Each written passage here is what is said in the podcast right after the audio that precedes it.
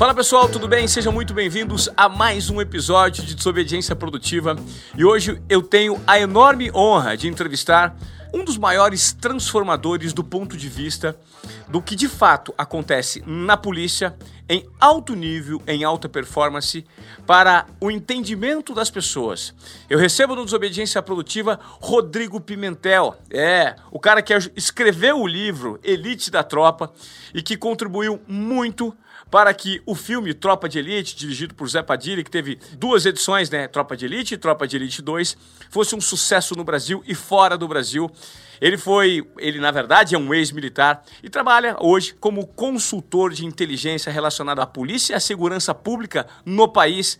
Rodrigo Pimentel, que prazer ter você no Desobediência Produtiva, cara. Pô, obrigado, Ivan. E que honra também estar contigo aqui, viu? Né? Ser desobediente, ah. desobediente produtivo é a essência para quem se propõe a operar no Batalhão de Operações Especiais do Rio de Janeiro, no BOP?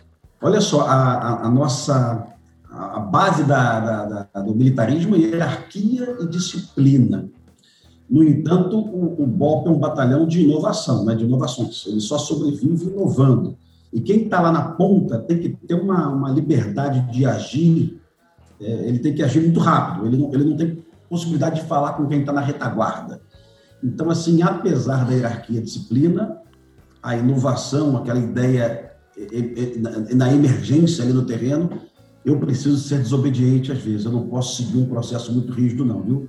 Senão não existe time de elite. Então, a, o, o BOP é isso. Né? O BOP, a essência do BOP, é, a gente diz que o, que o Caveira ele é versátil, ele é flexível, ele é inovador, né? E esses valores nós exportamos aí para o filme Tropa de Elite. Eu tô com uma puta uma, uma necessidade de contar essa história pra você, viu, Ivan? Ah, eu, eu, eu tô morrendo de vontade de ouvir. eu tô morrendo de vontade eu, de ouvir. Eu, eu saí do BOP, eu já estava de saco cheio do BOP em 2001. Estava de saco cheio, já remava na, na condição, na, na, na, na, maré errada ali, estava na, contramão da, da navegação. E eu pedi para sair, o comandante pediu para ficar mais um pouquinho, eu fui ficando. Aí um dia eu saí do BOP, fui estudar à noite na, na UERJ, fui fazer um, uma graduação em Sociologia, na pós, perdão, e fui trabalhar num banco privado e colocava histórias do BOP no papel. E eu procurei cineastas. Todos os cineastas que eu procurei, famosos, posso citar os nomes aqui, todo mundo sabe disso, eles diziam para mim, olha, não me interessa um filme de policial. Brasileiros gostam de filmes de bandidos. É, Pichote, Cidade de Deus, Carandiru, Meu Nome não é Johnny, e assim vai. Lula, Filho do Brasil, o que for. E filme de policial aqui não tem vez mas talvez o Zé Padilha se interesse. Aí me deram o telefone do Zé Padilha, marquei um almoço com o Zé Padilha, um café da tarde, perdão, e o Zé Padilha, quando viu o roteiro, pegou um guardanapo, uma caneta Bic e falou, vamos fazer isso aqui. Aí eu me lembrei que eu não sabia quem era o Zé Padilha. Eu falei, Zé, posso ver um filme seu? E ele começou a rir e falou, Pimentel, nunca fiz filme nenhum, esse aqui é o primeiro. Né? Aí eu falei, Zé, mas você é formado em cinema onde? Na PUC, na UFRJ? Pimentel, eu sou formado em física. Então o Zé também já era totalmente ali já é, o que ele tinha era, era o que o Caveira tem, um entusiasmo. Ele era um desobediente produtivo já. Já era um cara, já estava eu tenho que falar com ele um dia, viu, Ivan? Um dia ele está na Califórnia hoje. Não, faço questão, faço questão, porque Cara, inclusive que... li a entrevista dele nas páginas amarelas e as séries que ele indicou numa entrevista nas páginas amarelas foram as séries que eu fui atrás lá no início. Eu fui atrás de Breaking Bad, eu fui atrás de uma, de uma série chamada The Wire, a Escuta, muito baseada no, no, na maneira de raciocínio dele. Mas vou tentar entrevistar o Zé, obrigado pela provocação. Agora continua sua história, tá maravilhosa. E aí, camarada, começamos a fazer o Tropa Elite. O Zé Padilha foi comigo numa livraria ali, na, é, na ali perto da, da, Rio Branco, na Travessa do Ouvidor. E o Zé Padilha comprou dois livros, me deu de presente. O nome do livro era Como Fazer Roteiros de Cinema. Né? É muito doido. Então, o Tropa de Elite foi feito por um diretor que não era diretor, na verdade era físico, por um roteirista que não era roteirista, na verdade era ex-policial, que sou eu. Depois nós chamamos o Braulio também, eu não tinha condições de realizar o roteiro sozinho. Aí chamamos um, um roteirista profissional, Braulio Montofani.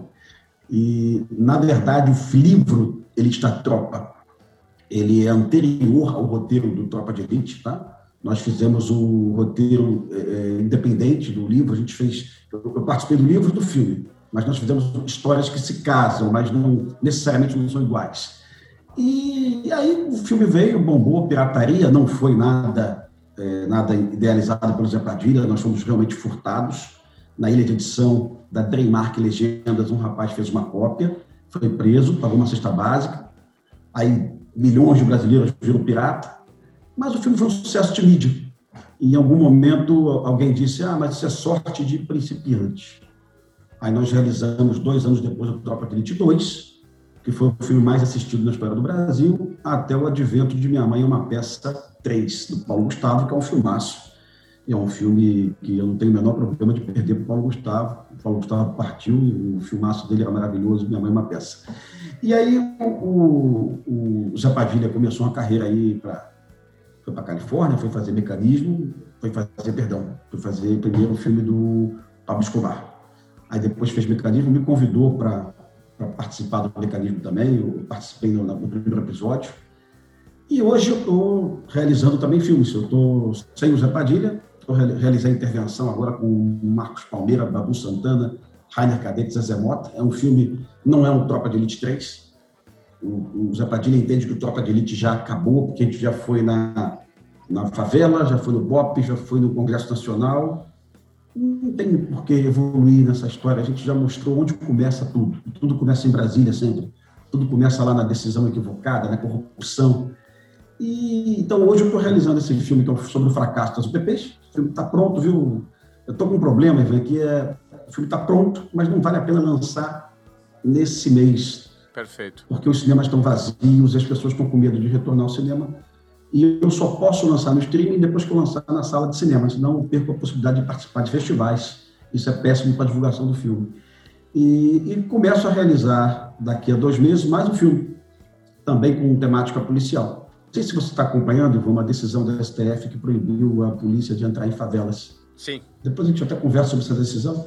E é uma história real de um policial do Rio de Janeiro que, que tinha um bico, que ele foi comprar uma peça de uma máquina de lavar, que ele é mecânico de máquina de lavar, policial, e ele sai da loja e ele entra na, numa agulha errada da Avenida Brasil e cai dentro de uma favela, o que é muito normal no Rio de Janeiro, muito normal mesmo. Sim. E ele é cercado por bandidos, e ele percebe que ele vai ser assassinado, então ele parte por tudo ou nada, a história é real. Então ele mata alguns bandidos, se esconde dentro de uma casa, pega o fuzil de um bandido e faz um sanhaço danado, mata uma porrada de bandido e fica cercado na favela durante seis, sete horas. E a polícia não pode resgatá-lo, porque existe uma decisão é, equivocada do STF de que você não pode entrar em favelas, né? Só em situações excepcionais, mas o STF não define o que é excepcionalidade. Aí uma equipe da polícia resolve resgatar um colega, depois de cinco, seis horas consegue resgatar um amigo, e essa história eu achei tão bonita, tão, tão verdadeira, tão atual. E eu convidei o Anderson Silva, lutador. O Anderson Silva já fez filmes, viu, o Ivan? Já fez filmes lá na, na China.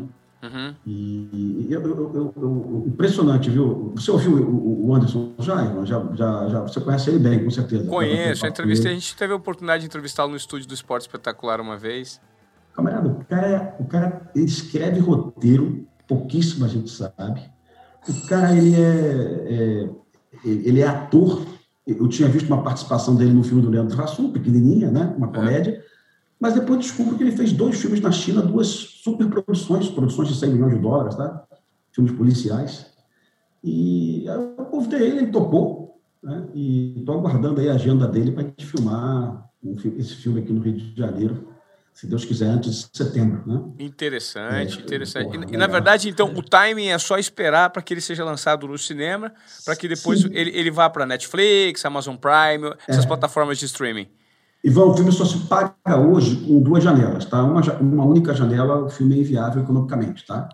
Perfeito. É, o, nesse momento, os incentivos, é, eu, eu, tinha uma confusão também na cabeça. Eu, eu entendia que que você realizava filme com dinheiro público da tal lei Rouanet, não é verdade, tá? O, não existe a lei Rouanet, você usa para cultura, para teatro, para o filme, você usa a lei do audiovisual, e você usa, a gente chama de artigo terceiro, que é o fundo setorial. Toda vez que, que o Ivan vai no cinema levando os filhos, toda vez que eu vou ao cinema levando minha esposa, toda vez que eu compro um chip, eu pago uma porcentagem pequenininha para o fundo setorial. Esse fundo, ele é usado para é, desenvolver a indústria do cinema no Brasil. No Tropa de Elite, Zé Padilha não usou sequer esse fundo. Tá? Zé Padilha ele tem um pensamento tão assim, é, liberal na economia, não. O cinema é business, é, atividade de risco. Tá? Então, nós realizamos o Tropa de Elite 2 sem um centavo de recurso público. Mas não é comum. Esse filme, agora, Intervenção, eu utilizei fundo setorial. Você devolve o dinheiro depois, viu, Ivan? Depois que você tem a bilheteria, você devolve o dinheiro que você usou do fundo, com, com juros e tudo. Então, já que eu usei fundo setorial, sou obrigado a exibir em cinema. Perfeito. Mas eu só consigo pagar o filme com duas janelas, cinema mais streaming. Aí eu consigo fazer com que o filme, com o filme é, é, dê ali uma, uma, uma gordurinha para você dividir entre os produtores, sabe? É assim que funciona o Rodrigo, hoje. muita gente né, imagina que você tenha sido, de fato, é, retratado no filme como o, o, o, Capitão Nascimento. Né? E, e, não foi isso. Você usou muito da sua expertise, e do seu entendimento para ajudar a compor o personagem. Né? Exato. Eu, eu, eu, queria que você me falasse, dá para notar que uma veracidade, um, um, um, envolvimento, um engajamento muito grande da polícia no combate ao crime e da polícia com a própria polícia ali, né? As pessoas que compõem o BOP, é, elas, elas, a sensação que passa é que elas parecem ser aquele antiveneno contra o veneno produzido pela sociedade, que são os bandidos. E aí a gente tem uma questão de desigualdade social muito ampla também, que precisa. O, contexto do filme aborda, né? O, esse é o contexto do filme. É, eu queria que você me falasse como é que, como é que foi para você viver no BOP e depois fazer um filme. Ah, o filme retrata perfeitamente a realidade vivida pelo Batalhão de Operações Especiais? O filme é uma obra de ficção, no entanto, é, é o retrato perfeito do, dos dilemas, não só do BOP, como da polícia como um todo. Tá? Então, assim, quando alguém me pergunta, ah, você é o Nascimento? O Nascimento era a construção de quatro ou cinco policiais do BOP, Inclusive, algumas esposas diziam para mim assim: Puxa, você, você observava as discussões que eu tinha com meu marido? Não, não observava, é que eu tinha igual em casa. É, você se doava muito ao batalhão, você acreditava naquela guerra, é uma guerra insana, muitas das vezes inútil, viu? Depois você parar para pensar, será que vale a pena você entrar numa favela, dar tiro para cacete, espalhar o terror, bala perdida, para pegar um quilo de maconha? Será que isso vale a pena? Será que está valendo a pena isso? Sabe? É, uma, é uma discussão que deveria sair da polícia e da própria política e passar para a sociedade. Né? Uma operação hoje na, no complexo de favelas da Maré, é, perto ali da linha vermelha, né, quem chega no Rio de Janeiro, na linha vermelha, lado direito, a favela da Maré. Uma operação da favela da Maré hoje, normalmente 7 mil crianças voltam para suas casas sem aula.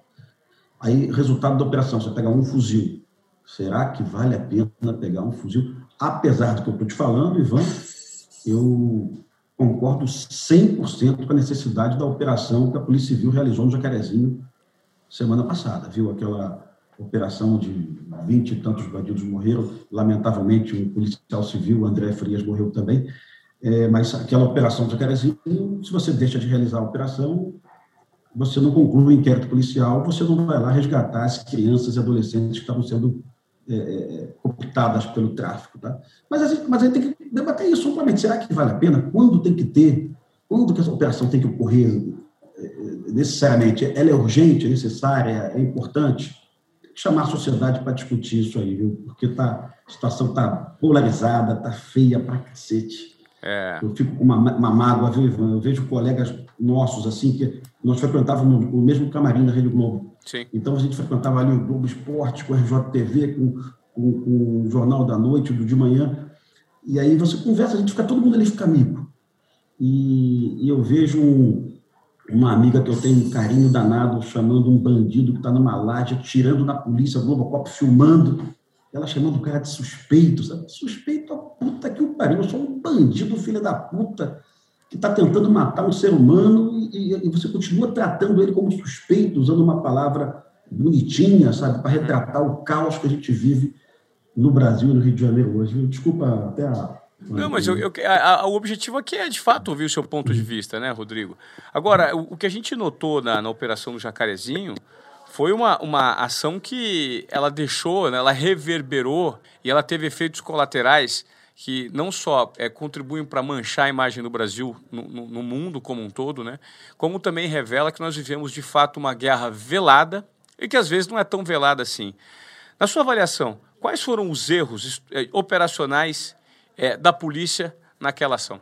Você já colocou na tua pergunta guerra, tá? Uhum. Se nós é, tivermos entendimento que é uma guerra, que é um território dominado, se é guerra, vale tudo. Mas a gente fica naquele meio termo, se é uma guerra, se é uma, uma ação de banditismo, sabe? O, eu, eu, eu vou na opção guerra mesmo, tá? O, o que acontece hoje no, em Alepo, na Síria, o que aconteceu em Alepo, na Síria, o que aconteceu em Mossul, no Iraque, o que acontece nas montanhas no interior, na área externa de Cabul, são grupos armados dominando o território. E como que o mundo ocidental enfrenta esses grupos armados dominando o território? Com carro de combate, com míssil, com bomba, com efeito colateral, sabe? Então, se nós partirmos aí da premissa que é uma guerra, a, as ações da polícia do Rio de Janeiro são até bem mais cirúrgicas do que as ações realizadas pelos países da OTAN no Afeganistão, pelos Estados Unidos, pela Rússia, pela Síria, pela Turquia, é, para combater o Estado Islâmico na, na Síria, se nós partirmos dessa premissa. Agora, se a gente entender que são jovens que estão com armas na mão e não representam nenhum risco para a sociedade, aí eu vou continuar com, usando o Código de Processo Penal e tendo que usar a lei uma lei muito antiga para enfrentar esses grupos, mas de, de, de antemão, é, qual, as duas opções do, dos policiais civis da CORE e da DECODE, no Jacarezinho. Morreu um colega, o André foi baleado covardemente a um disparo de mais de 200 metros, um verdadeiro assassinato, né? O policial civil foi assassinado e mais dois colegas foram baleados ao mesmo tempo que o policial André foi, foi morto talvez a opção do chefe de polícia naquele momento, atenção, perdemos três colegas, vamos retrair, vamos voltar outro dia, porque os ânimos podem estar muito nervosos para continuar a operação nesse momento. Poderia, ele poderia realizar isso. Ele iria ser depois é, considerado pela sua equipe, por 11 mil policiais civis do Rio de Janeiro, um péssimo líder. Ele, as pessoas iriam entender que ele se acovardou, que ele recuou e tal e eu conheço um pouquinho do chefe de polícia civil e ele não é nada disso, é um cara muito bom, muito firme, sabe? É o delegado Alan Tornovski. Então, assim, é difícil mesmo, é complicado. É, eu não tenho a solução, imagino que, que pouca gente tem essa solução, mas olha que interessante. Há mais ou menos uns três meses, um caminhão de celulares foi roubado na linha vermelha, ou na, no entorno da linha vermelha, e foi levado para a favela da Maré. E o Globocop filmava esse caminhão e os colegas do Globocop diziam assim, que absurdo, o caminhão está dentro da favela e a polícia não faz nada. É só ir lá buscar o caminhão, olha que absurdo. E a, e a minha amiga lá da, do RJTV, amigona mesmo, que eu gosto muito, muito correta, inteligente, ela foi dessa. E olha, a polícia não faz nada, o caminhão está lá. E eu mandei um zap para ela, ao vivo, assim, fulana, pelo amor de Deus, existe uma decisão do STF que proíbe ações em favela, tá? salvo em situações de excepcionalidade. E vocês comemoraram essa decisão, vocês aplaudiram, vocês julgaram essa decisão corretíssima. Então, se o caminhão está dentro da favela com milhares de celulares roubados, não tem o que ser feito, está pronto, acabou. Essa decisão do STF apoiou, autorizou a prática do roubo no Brasil, porque você não pode recuperar o produto do roubo. Ah, mas não pode, você só consegue lá com uma operação policial, e o STF proibiu a operação policial. Então a gente tem que conversar muito sobre isso, o que a gente quer exatamente. Eu quero uma, uma cidade partida, uma cidade onde, onde somente a Zona Sul tenha direito a acionar a polícia através do 190, porque hoje a grande verdade é, se uma, uma mulher na Tijuca, Meia, Barra, Ipanema, Copacabana, se ela apanha do, do companheiro, do namorado, do noivo, ela pode pegar o telefone e ligar para o 90, dizendo que está sofrendo uma, uma vítima, uma violência doméstica, tipo Maria da Penha. Mas se ela mora numa comunidade, ela não pode fazer isso. Porque o STF proibiu que a polícia militar ingresse em comunidade, salvo em situações excepcionais. O STF não definiu o que é, que é excepcional. Então, o que, na verdade, o Edson Fachin fez foi olha, aqui vocês podem usar o aparato policial, aqui você não pode usar o aparato policial. E há três dias, o, um fotógrafo lá no Niterói, ele foi descer para reclamar dos traficantes do barulho alto de uma festa dos bandidos, que eles fazem muito isso mesmo, e esse fotógrafo foi assassinado, né? Evidente que esse fotógrafo não podia ligar para o 90, porque a polícia não poderia ter ali. Então, são, são decisões que geram consequências. Então, tem que ser muito debatido. Mas se tem uma falha naquela operação da Polícia Civil ali, é, assim, que eu, que eu poderia dizer para você ali, é, que, que eu, poderia ser feito para reduzir o nível de enfrentamento é um efetivo muito maior. A Polícia Civil utilizou 240 homens, tá? a Polícia Civil não imaginava tamanho enfrentamento, ela poderia ter solicitado ajuda ao BOP, ao Batalhão de Choque, à Polícia Militar, e entrar na favela com 600 ou, ou 700 homens. Isso é reduzir a possibilidade, isso ia anular, ia reduzir a possibilidade de enfrentamento. Mas, pelos áudios que nós escutamos dos bandidos, né, a, a ordem vinda de cima era enfrentar a polícia a todo custo para possibilitar a fuga do chefe da facção na favela. Então, realmente é difícil, viu? Eu, eu morro de pena do morador, Ivan, eu tenho certeza que as operações são traumáticas e muitas delas são desnecessárias, mas eu não posso deixar de ser solidário à, à Polícia Civil do Rio de Janeiro nesse momento, sabe? Ainda que tenha ocorrido algum tipo de execução. Espero que não tenha, viu? Tá, ainda que tenha. É, é interessante quando você fala de execução, é. porque a sensação que passa, assim, a gente até que assistiu ao filme, né, Rodrigo? O filme retrata muito isso. Porque, veja, a partir do momento que você mata um policial, um bandido mata um policial, eles sabem, eles, bandidos, sabem que o negócio ficou muito feio, né? que a, a, ofensiva vai ser muito maior, né? E, e possivelmente eu acho que é, é, é nesse momento em que a parte racional, que é a execução da tarefa, se transforma em algo de fato passional, em que você pode cometer limites. O filme retrata muito isso, né? A conta assim, ah, então você me bate, eu vou te bater duas vezes mais forte, né? Então é, é, é o ódio que, de um lado, é, bate, que reverbera e que vem com ódio em duplicidade. E a gente entra numa guerra de até você procurar quem tem razão, né? Muitos já morreram, abusos foram cometidos, violência dos dois lados. Eu, eu creio ser muito difícil. Né? E principalmente. É, é difícil. Né? É, é, muito difícil, é difícil, principalmente quando você assiste ao segundo filme, Tropa de Elite 2, e nota que tudo parte da arma mais poderosa que nós temos no Brasil hoje, que é a caneta, né, Rodrigo? A caneta é. Tudo começa lá em cima. Tudo, tudo começa lá em cima. começa lá em cima. Se, se Jacarezinho é uma favela onde as pessoas vivem em situação subhumana, com um esgoto a céu aberto, com certeza isso é em função de uma corrupção, de um histórico de corrupção política é, no Rio de Janeiro e no Brasil de longa data. Se aquele morador de Jacarezinho não teve acesso ao saneamento básico, à educação integral, tudo isso é culpa de um político safado é, que foi preso e depois foi solto na Lava Jato ou qualquer outro tipo de operação. Isso, é, eu não tenho dúvida disso, viu, Ivan? Por esse motivo que a gente tem que estar sempre equilibrando. E, na minha opinião, a vítima é sempre o morador. Claro. O, o, me chama a atenção do Jacarezinho. O Jacarezinho tem 44 mil habitantes. Eu realizei muitas operações ali, tá? Muitas operações. O que me chama a atenção é que a primeira imagem do Globocop depois da morte dos bandidos, você contava 16 pessoas na manifestação. Você parava, congelava a imagem e contava. Uma, duas, três, 16 pessoas. E eu perguntava para um colega meu, um amigo meu, que é um dos líderes comunitários do Jacarezinho. Olha que coisa de louco. Pimentel, você é amigo de uma liderança, meu amigo, Sim. é o Rumba Gabriel. Falava, Rumba, onde estão os outros 43 mil moradores do Jacarezinho? 43.984 que não estão nessas manifestações, que não, que, que não estão presentes nessa manifestação.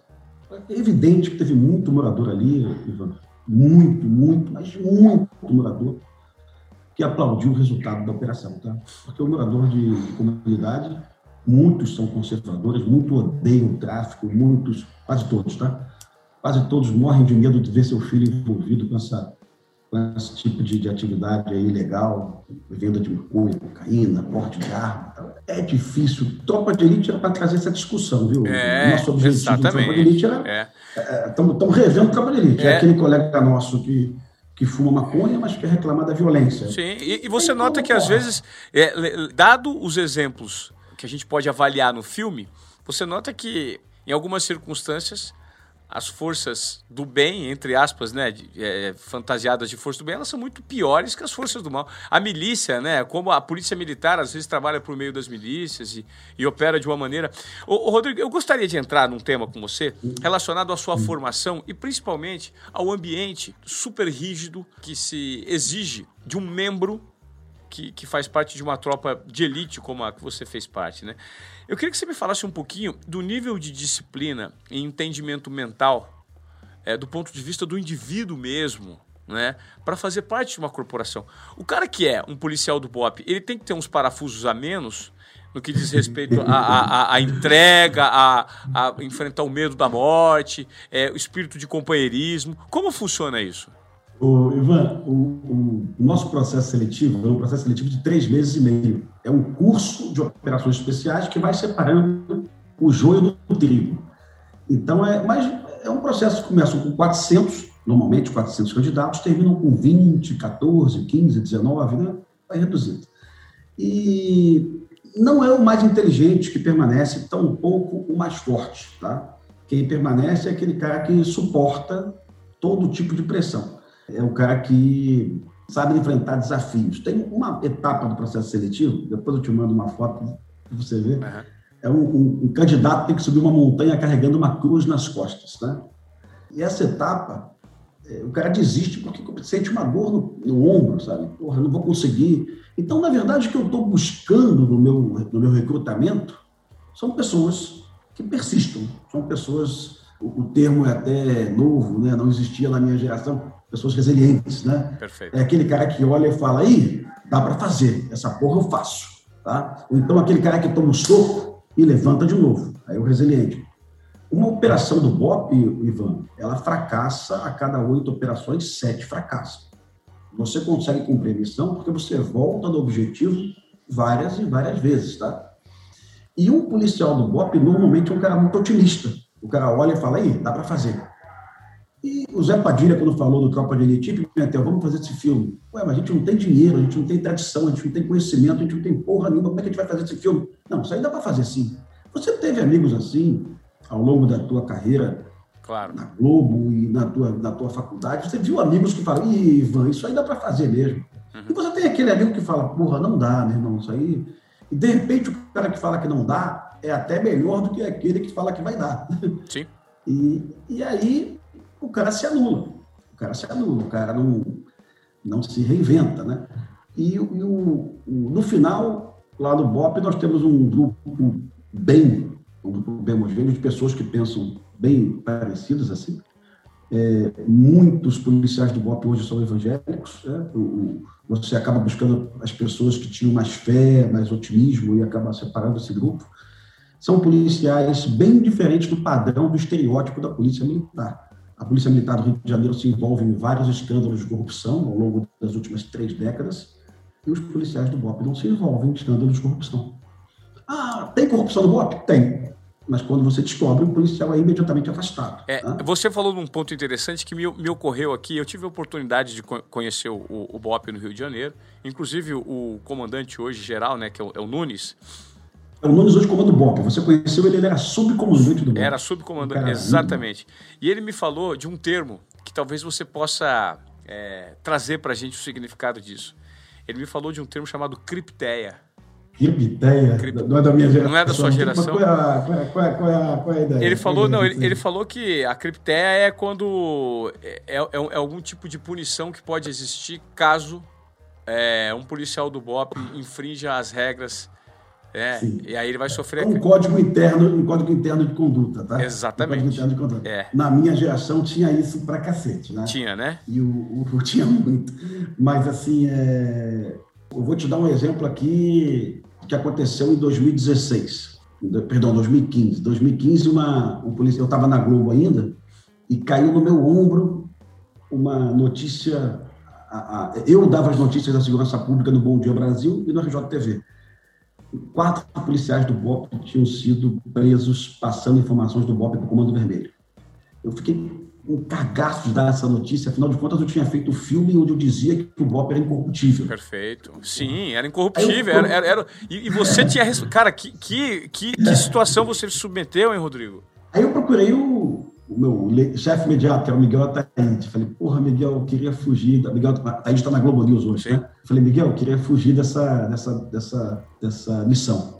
Aí ele falou, me conta o que, que, que aconteceu. Eu falei, olha, o BOP realizou uma operação na Mangueira, em dezembro, chegou lá, não tinha bandido nenhum na favela. Aí o comandante do BOP repetiu essa operação 15 dias depois, não tinha bandido nenhum na favela. Aí o comandante do BOP falou, impossível, os bandidos deveriam estar lá esperando a gente. E o comandante do BOP ficou tão preocupado com a possibilidade de ter vazado a informação que ele pediu ao Ministério Público Militar a interceptação de 400 aparelhos telefônicos de todo o efetivo do BOP. Foi a maior interceptação telefônica já realizada no estado do Rio de Janeiro até então. E marcou a terceira operação para o dia 27 de dezembro, se eu não me engano.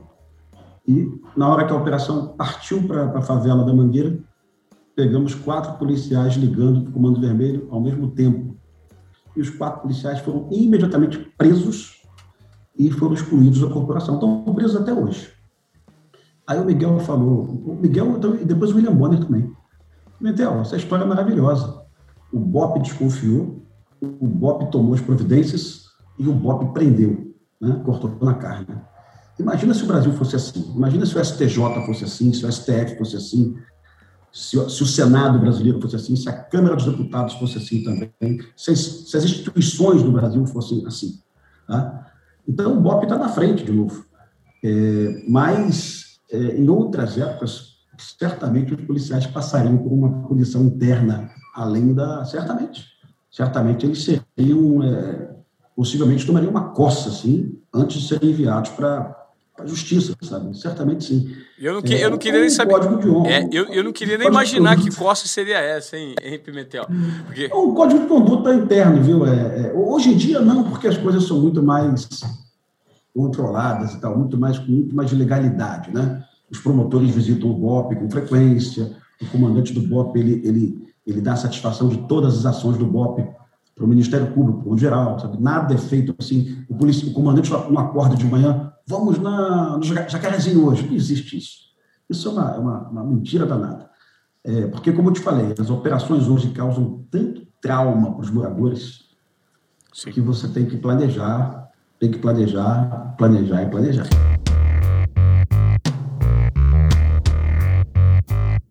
Depois do filme, eu gostaria de saber se você recebeu algum tipo de ameaça e como foi a sua vida é, com, com, tanto reconhecimento e sabendo que você era um dos elementos que trouxeram toda a riqueza para o personagem?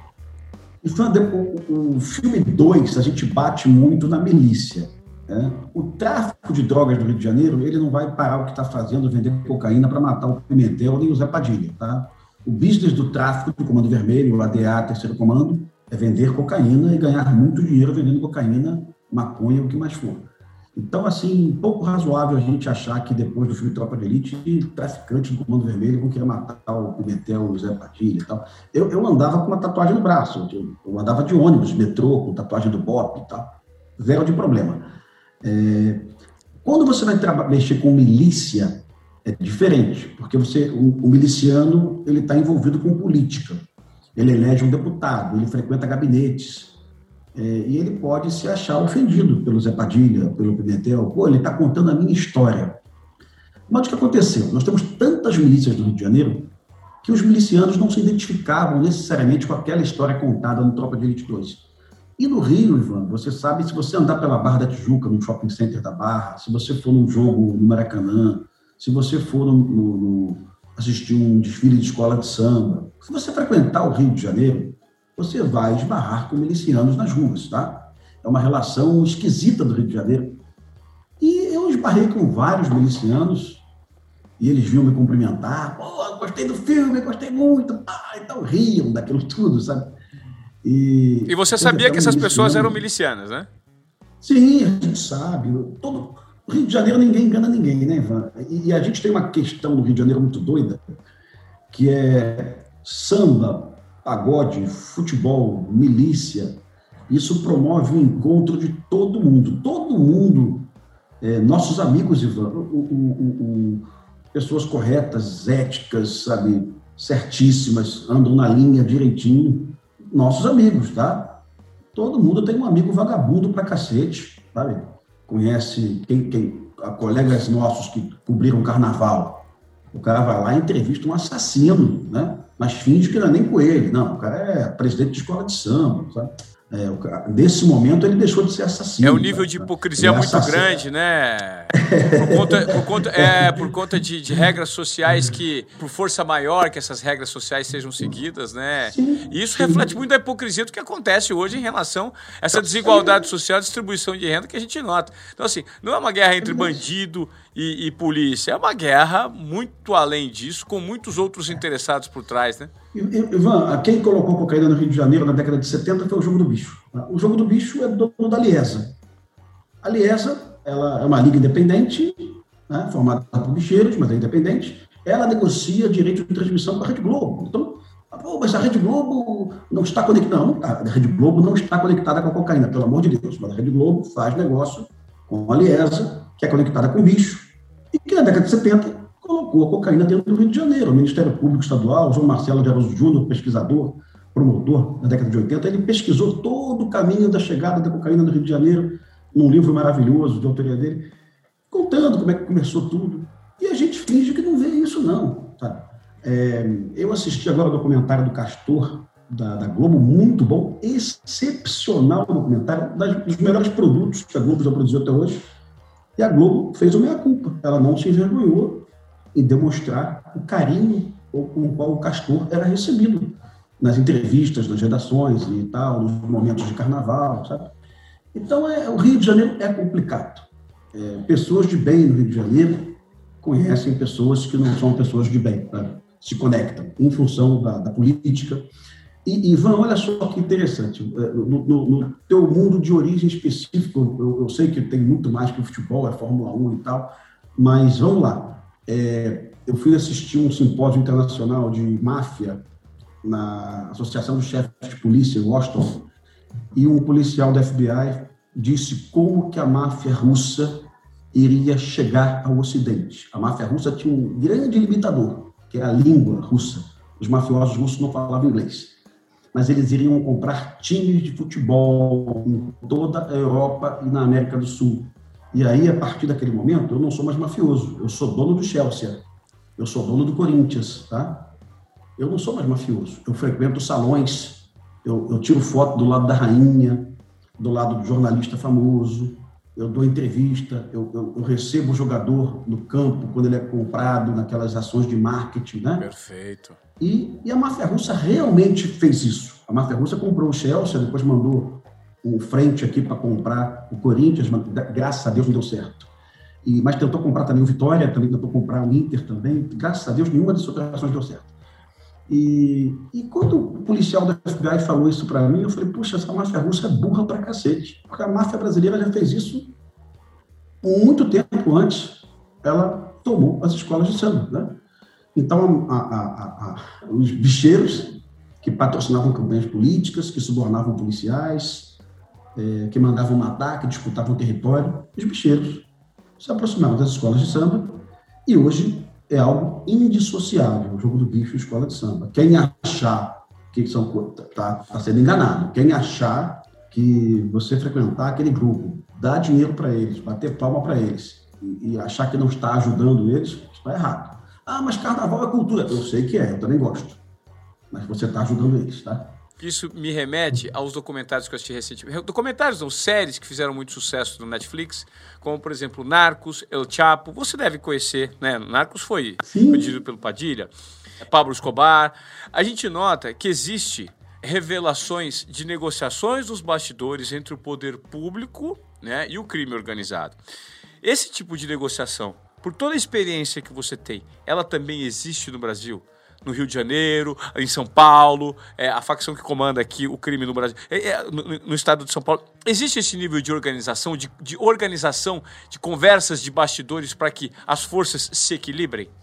Olha, o, toda, toda vez que tem um evento esportivo do Rio de Janeiro, alguém diz isso na mídia, olha, interessante, quando tem um evento esportivo, Copa do Mundo, é, ou então um evento como a Rio 92, ou uma visita do Papa, ou então um evento como é, Olimpíada, Jogos é, é, Pan-Americanos, Jogos Militares, você sente uma redução das ações criminosas do Rio de Janeiro. Aí sempre algum amigo sugere, Pô, será que o Comando Vermelho fez um pacto com o governo do Estado? Não, nada disso. Simplesmente o governo do Estado colocou todo o aparato policial nas ruas para aumentar a sensação de segurança, né, nas vias expressas, nas praças, na praia, e as operações policiais foram canceladas. Então, você não vê mais na televisão, ao longo de 15, 20 dias, operações com morte, com bandidos presos, com enfrentamento, né? Porque, como eu disse anteriormente, o negócio do Comando Vermelho é vender cocaína e botar dinheiro no bolso, não é enfrentar o Estado. Então, surge sempre uma, um boato de que, que o Cabral fez um acordo com o Comando Vermelho, que o Pezão fez um acordo com o Comando Vermelho, que o Garotinho fez um acordo com o Comando Vermelho. Não gosto de nenhum deles, mas ninguém fez acordo com o Comando Vermelho. É, é, não tem, o Comando Vermelho não tem nem nível de interlocução para propor esse acordo. O Comando Vermelho nunca fez um deputado estadual. Seria covardia a gente dizer que o Chiquinho da Mangueira era deputado do Comando Vermelho, porque não era. Né? Chiquinho da Mangueira era um deputado do MDB, depois mudou de partido, e em algum momento ele foi num batalhão reclamar com o comandante do batalhão, o quarto batalhão, para reduzir as operações na favela. Mas ele não estava representando o Comando Vermelho. Ele estava, na verdade, representando os moradores que estavam saco cheio das operações policiais. É, mas é, do Comando Vermelho, certamente ele não era representante. Rodrigo, e, Pode falar, é, e, e, hoje, hoje, quando você para, olha para toda essa trajetória, né, e essa vivência, esse nível de entendimento que você tem do que a gente, do que você já viveu, do que a gente vive no Brasil hoje, o que você acredita que seja, é, assim, o, o, o, melhor caminho para um entendimento razoável, né? Você que é um especialista em segurança, é, você falou um pouco das ações do Jacarezinho, você falou sobre, é, sobre esse nível de, de mistura que existe entre milícia, governo, pessoas de bem com pessoas mascaradas, sendo se passando por pessoas de bem. O que, que seria a solução mais viável hoje, levando em conta essa desigualdade social que a gente vive, Rodrigo? É, é muito complexo, né? Eu, eu, gosto de fazer o seguinte cálculo: nós temos no Brasil mais ou menos 160 homicídios por dia em todo o Brasil. Mais ou menos isso, 150, 160, dependendo se é inverno, porque no inverno as pessoas ficam mais tempo em casa e não tem botiquim aberto e tal. Mas desses 160 homicídios que nós temos no Brasil todo dia, pouquíssimos, menos de 5, 6, correspondem a latrocínio, o bandido te matando num assalto. Quase todos os homicídios do Brasil são relacionados à disputa de território para venda de maconha, cocaína ou crack. Quando você vê aquela chacina no botequim, na periferia, aquilo, na verdade, é um grupo tomando aquele espaço para vender o seu produto ali. Então, é, o que eu digo para os amigos, não existe maconha no Brasil que não, seja, que não tenha cheiro de sangue. Todo maconheiro é um filho da puta e ponto final. Ah, mas Pimentel, não tem como. Planta essa porra em casa. Faz uma, uma maconha hidropônica, sei lá, faz, dá teu jeito aí. Mas se você comprou maconha em favela, você comprou maconha de alguém que está disputando território está matando alguém. Tá? É, então, hoje, apesar de, de odiar bandido, apesar de apoiar o BOP, de apoiar a Operação Jacarezinho, eu sou um cara favorável à legalização da maconha, viu? Eu não tenho vergonha de falar isso, eu apanho pra cacete aí de Bolsonaro, de, de, da ultradireita conservadora, porque os caras esperam que, pô, eu ter sido do BOP, eu sou conservador. Eu sou conservador em algumas, em algumas questões, em outras eu sou libertário, sabe? Sim. Por exemplo, eu, eu, eu, mudei minha opinião nos últimos 10 anos a respeito do, do, da arma de fogo. Tá? Eu acho que o Estado não pode proibir você de tomar arma em casa. Tá? Mas eu acho também que o Estado não pode proibir você de tomar maconha também. Tá? É tudo um jogo de liberdade. Mas comprar maconha hoje em favela e aí eu tenho amigos que faziam isso, o Ivan, porra, eu fico puto pra cacete. E você acredita que essa legalização, então, Rodrigo, ela traria um esfriamento dessa violência, uma diminuição, um, um, um apaziguamento dos ânimos?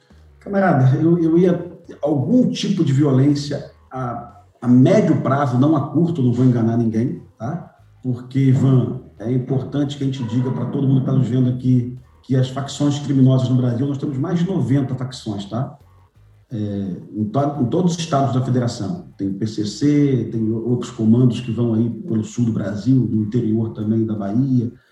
essas facções não sobrevivem só da venda de cocaína e maconha. Elas sobrevivem também do roubo a banco através do novo cangaço, que é invadir uma cidade, colocar toda a cidade de refém, explodir as agências bancárias, né? espalhar o terror e o medo. E ela sobrevive também da venda de cigarro paraguaio. Tá? Hoje, em algumas favelas do Rio de Janeiro, o Comando Vermelho ganha mais dinheiro vendendo cigarro paraguaio do que vendendo cocaína. Hoje, o Comando Vermelho no Rio ganha mais dinheiro em algumas favelas roubando carga do que necessariamente vendendo cocaína. Então, a liberação da venda de de cocaína, de maconha, de maconha no Brasil, ela não ia a médio prazo reduzir a violência, não, viu? Quando alguém diz para mim que vai reduzir, eu, calma aí, devagar. Porque o, o Comando Vermelho hoje trabalha com espectro de produtos que vão desde a água, a energia, é sinal de TV a cabo, bujão de gás, carne roubada de, das, da, das empresas de, de, proteína aí do Brasil, cerveja roubada. Eles roubam de tudo. O, no Rio de Janeiro chegamos a ter mais de 30 caminhões roubados por dia, tá? Agora, a notícia boa, Ivan, é que a, a violência do Rio está em queda. É, apesar dessa operação do Jacarezinho, em, em, abril desse ano, a Polícia Civil do Rio e a Polícia Militar do Rio anunciaram a menor taxa de homicídio dos últimos 31 anos no estado do Rio. Então, é, essa polícia que está matando muito ela está entregando resultado lá na ponta. E o resultado na ponta é redução do número de mortes, tá? Então, se você se você vai na favela e retira um fuzil da favela, são menos cinco mortos. Se você vai na favela e retira uma pistola, são menos dois mortos, tá? Parece que a gente está enxugando gelo, mas se você para de enxugar o gelo, a água vai espalhando, tá? E aí, porra, mas tem uma solução mais inteligente? Eu não sei, é, ah, qual é a solução mais inteligente? A rodovia, você concentrar todo o policiamento nas rodovias, você ia evitar que os fuzis chegassem. Mas você tem que buscar o fuzil que está na favela também. Ele não pode ficar ali. Perfeito. Tem muita corrupção policial? Perfeito, tem muita corrupção policial também. Combater corrupção policial. Mas em nenhuma das possibilidades deixar de entrar na favela seria uma opção razoável até porque o morador da favela ele não pode ele não pode entender que ele pertence a um outro Brasil ou outro Rio de Janeiro viu é, hoje parece que já faz um ano da morte do menino João Pedro o menino João Pedro ele ele ele estava em Niterói ele morreu durante uma operação da Polícia Federal e da Core uma favela em Niterói ele estava dentro de casa fugindo da, da, da, da pandemia coitado estava sem aula e essa operação teve uma bala perdida o menino morreu essa operação foi planejada com 30 dias de antecedência, teve helicóptero, teve blindado, teve mais de 200 policiais e ainda assim o menino morreu. E a operação era para prender dois assassinos. Aí a pergunta que eu faço aos colegas da esquerda, que eu também sou amigo do pessoal da esquerda, viu, Uva? Freixo, eu considero o Freixo meu amigo, considero o Molon meu amigo também, os deputados da esquerda. Eu pergunto, e aí? A gente vai deixar de realizar a operação para prender o assassino? Né? É, o cara matou, está condenado, está julgado, está lá na favela. Eu tenho o dever de ir lá buscá-lo. A não ser que eu fale assim, ó, está liberado a morte no Brasil. Pode matar e ficar à vontade aí. Ah, mas a operação tinha que ser planejada. A operação foi planejada. Um detalhamento preciso, mas ainda assim teve, teve a fatalidade da morte do menino. Mas o normal, Ivan, é, é, é, são nossos amigos falar assim, pô, Pimentel, mas tráfico se combate com inteligência. Concordo. Depois que você tem o dado de inteligência, a informação, você tem que ir lá executar uma operação para prender o, o bandido. Né? Então, o final da, da operação sempre é uma ação de força. Inteligência é lá na origem, a ação de força é lá na frente. Lá na ponta. Ô, ô, Pimentel, eu, você, é. você com toda essa inteligência né, é, de, de, de organização, sistêmica, é, desse ponto de vista de segurança, é, você, a sua palestra hoje recebe uma demanda muito grande, tem muita demanda no mercado, né? Como você consegue ajudar empresas e corporações com esse ponto de vista e esse histórico da polícia? Quais são os gatilhos que você libera nas corporações e que, e que promove essa transformação dentro de empresas ao contratarem a sua palestra? Eu gosto de falar muito de inovação. Eu falo como o BOP é inovador, o BOP sempre está inovando, eu gosto de falar como o filme Tropa de Elite é inovador. Olha só, o filme Tropa de Elite foi o primeiro filme no Brasil onde o policial era um herói. Até então, o policial sempre era um bandido. O filme Tropa de Elite 2 foi o primeiro filme do Brasil a não usar recurso público. O Tropa de Elite foi o primeiro filme a usar policiais como atores, tá? Então o Zé Padilha o tempo todo inovando. É, o BOP o tempo todo inovando. Eu utilizo uma, uma, uma, uns princípios que são universais em todo o mundo das operações especiais, seja na SWAT nos Estados Unidos, seja na tropa de elite da, do, do, do, da França, que é o GIGN, todas as equipes de elite do mundo utilizam princípios que é inovação, rapidez, perseverança, otimismo, é, comprometimento, simplicidade, treinamento obsessivo e obsessão pela segurança. Se você tem isso, você vai embora, você vai longe, seja no mundo acadêmico, seja no mundo esportivo. Eu assisti, você também, é, Ivan, a palestra do, do, Bernardinho várias vezes, eu sou apaixonado pela palestra do Oscar. O Oscar chega na palestra e fala, mão santa porra nenhuma, mil arremessos por dia, tá? Opa, aí eu lembrei do BOP. O BOP, nós temos obsessão pelo treinamento. A gente treina todos os dias, inclusive em dia de final de Copa do Mundo. Todos os dias, sem é? exceção. Os dias. Equipe de resgate de refém, o padrão dela é chegar no batalhão e treinar. Equipe de operações de favela, o padrão é chegar no batalhão e treinar. É, eu levei um executivo de uma, de uma empresa de, do BOP uma vez, e eu até estou fazendo um livro com o Nunes agora, viu, Ivan? A gente fez um livro de gestão de time de elite, que foi um sucesso, Elite da Gestão. Aí, aí eu, me veio a cabeça de, de realizar um segundo livro chamado O Caveira e o Executivo, que é uma cópia do Monge Executivo Sim. mesmo, viu? A gente só mudou o nome assim para ficar mais, mais legal. E eu levei o executivo do BOP no dia da final do Brasil, eh, na Copa de 2014. 14. Não, então não foi Copa, o Brasil não foi para a final, foi na, foi na anterior, então. Foi na 98 que o Brasil foi para final. O Brasil foi, na final, foi para a final em 98, perdeu para a França. Ganhou em 2002, 2006 gente, não foi para a final? É. A, a, de 98 tem uma história maravilhosa. No dia da final da Copa de 98, nós prendemos um traficante no Morro do Turano, no dia da Copa. O Brasil perdendo da França, Ronaldo desmaiando, e a nossa equipe dentro da favela prendendo um assassino foragido da polícia.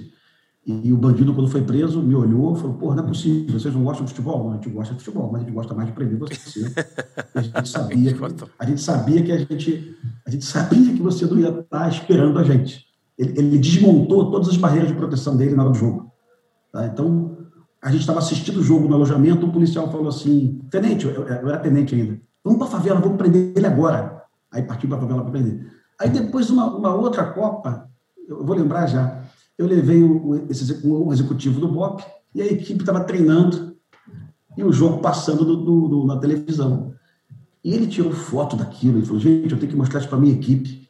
Vocês são, vocês são assim, é, é, obcecados pelo treinamento. Sim, somos obcecados por igualzinho o, o que eu vi na palestra do Oscar, exatamente igual. Agora, nós somos obcecados pelo treinamento, mas também somos obcecados pela inovação. Eu vou realizar uma operação na favela, por onde ninguém entrou. Eu vou entrar pela mata. Eu vou realizar um filme que ninguém fez, onde o policial é herói. Tá? É, é, eu vou atingir esse objetivo aqui utilizando uma ferramenta que ninguém, que ninguém lançou mão ainda. E, e as pessoas às vezes se confundem. Ah, vocês usaram um ator famoso para fazer o Tropa de Elite, o Wagner Moura? Não. O Wagner Moura só foi fazer Paraíso Tropical depois das filmagens de Tropa de Elite 1. O Wagner é um excelente, excepcional ator, mas nunca tinha feito uma novela na Rede Globo. O Caio Junqueira, excelente, excepcional ator, mas estava há 10 anos sem fazer nenhum filme. Né? E, e, e, esse time aí, apesar de não ser um time, na época não era um time famoso, era um time entusiasmado, era um time comprometido. O, o Zé Padilha chegou para mim um dia e falou assim: Pimentel, vamos montar aqui a equipe do Tropa de Elite vamos pegar os melhores. Aí eu falei, pô, vamos pegar os melhores. Quem é o melhor fotógrafo? Quem é o melhor é, figurinista? Quem? Aí o Zé falou, não, vamos pegar os melhores não. Vamos pegar aqueles que são ótimos, maravilhosos e saibam trabalhar sob pressão. Porque nós vamos filmar esse filme de noite. Tá? Vamos fazer 12 noturnas seguidas, 14 noturnas seguidas, 70 dias de filmagem. Eu preciso de gente aqui que não vá no meio da, da, das filmagens, não vai estressar. Porque olha só, deu certo, viu? Hoje em dia, todo time que nós usamos no Tropa de Elite 1 é um time da elite do cinema sim, brasileiro. Sim, não, esse filme é um é, filme que entrou pra história, né? É um filme que você não se cansa de assistir, um roteiro, um nível de veracidade, de comprometimento. Você nota mesmo que o filme foi feito de uma maneira é, muito interessante. Pimentel, eu gostaria sinceramente de agradecer você por esse depoimento, por compartilhar esse, esses momentos é, complexos e essa visão de mundo que você tem relacionada à segurança, talvez você seja uma das pessoas mais privilegiadas, né? Que consiga ter traduzido para a população como é estar dentro de uma grande corporação, quais são as capacidades, os requisitos mínimos que você precisa ter para enfrentar um crime organizado, um crime que está enraizado na essência brasileira, principalmente por conta da desigualdade social. Então eu gostaria muito de te agradecer por compartilhar esse tempo com a gente aí. E para a gente terminar, me fala no seu entendimento qual hoje você acredita que seja a maior força policial em organização no mundo? O, o BOP é uma das maiores? É a maior ou tem alguém que supera o BOP? Em matéria de técnica tá? e capacidade, tá? eu, eu não tenho dúvida, Ivan, e vou te provar que o BOP é o melhor do mundo hoje. Nós tivemos uma tragédia em 2001, que foi a morte da professora Geisa Firmino no ônibus 174, onde o BOP errou, o BOP errou. De lá para cá, passado aí 20 anos, o BOP nunca mais perdeu nenhum refém, Ivan. É, teve essa última ação famosa da Ponte Rio-Niterói, onde o BOP resgatou 42 reféns, né, com um tiro de sniper, com a coordenação do Coronel Nunes, inclusive. Hoje, o BOP é a unidade de polícia no mundo que mais resgata reféns. Nenhuma polícia do mundo hoje tem um número absoluto de resgate de refém que o BOP tem. Então, lá do Limão, que foi um fracasso do 174, a limonada que é hoje a, a, o time de resgate de refém do BOP. Se você puder lá conhecer um dia, por vou ficar muito feliz. Se você puder entrevistar o comandante dessa unidade aqui, porque é muita coordenação. É muita coordenação. Você tem uma ideia na Ponte Rio Niterói? Você tem que fazer o isolamento, o cerco e contenção, tem que começar a negociação, e no meio dessa operação surge um helicóptero, um Globocop, filmando ao vivo, e o bandido está assistindo todas as ações da polícia no celular dele. O bandido tinha a capacidade de matar cada policial em função das imagens transmitidas ao vivo pelo Globocop. Então, o colega, além de coordenar tudo isso, em 15 segundos ele tem que pensar no seguinte: vou ligar para a Força Aérea Brasileira, vou mandar interditar o espaço aéreo da, da Baía de Guanabara. Né? Se eu não fizer isso, eu não consigo resgatar essas pessoas com vida. Tá? Não adianta ligar para o jornalismo e pedir, pelo amor de Deus, tira o helicóptero. O jornalismo entende que a notícia é mais importante. Tá? Eu estou falando isso sem nenhum tipo de mágoa, porque o que eu tenho na minha vida é orgulho de ter trabalhado naquela casa que você trabalhou também. Fiz excelentes amizades ali e, e, e vi que, que, a coisa ali é séria. Tá? Então, assim, é, esse é o nível de coordenação. Então, o BOP hoje é a unidade de resgate de refém no mundo que mais resgata reféns do mundo e essa é a atividade policial mais difícil. Então, eu coloco hoje o BOP como a melhor equipe de operações especiais policiais do planeta sem problema algum, eu falo isso com muito orgulho. Legal. Rodrigo, mais uma vez, obrigado pela participação nos Obediência Produtiva. Caveira, é isso, faca na caveira. Tá devendo a visita lá, viu, irmão? Vou pedir pro, pro Nunes Com certeza, viu? vou fazer questão de voltar lá para conhecer o pessoal, para dar um abraço mais uma vez pro pessoal do BOP. Obrigado pelo seu tempo, valeu pelo seu depoimento. Eu acho que você contribuiu muito para trazer à tona aí pontos de vistas bem interessantes sobre essa relação polícia-bandido que a gente vive, principalmente na cidade do Rio de Janeiro. Rodrigo Pimentel, no Desobediência Produtiva, muito obrigado, meu amigo. Obrigado, irmão. Fica com Satisfação. Deus,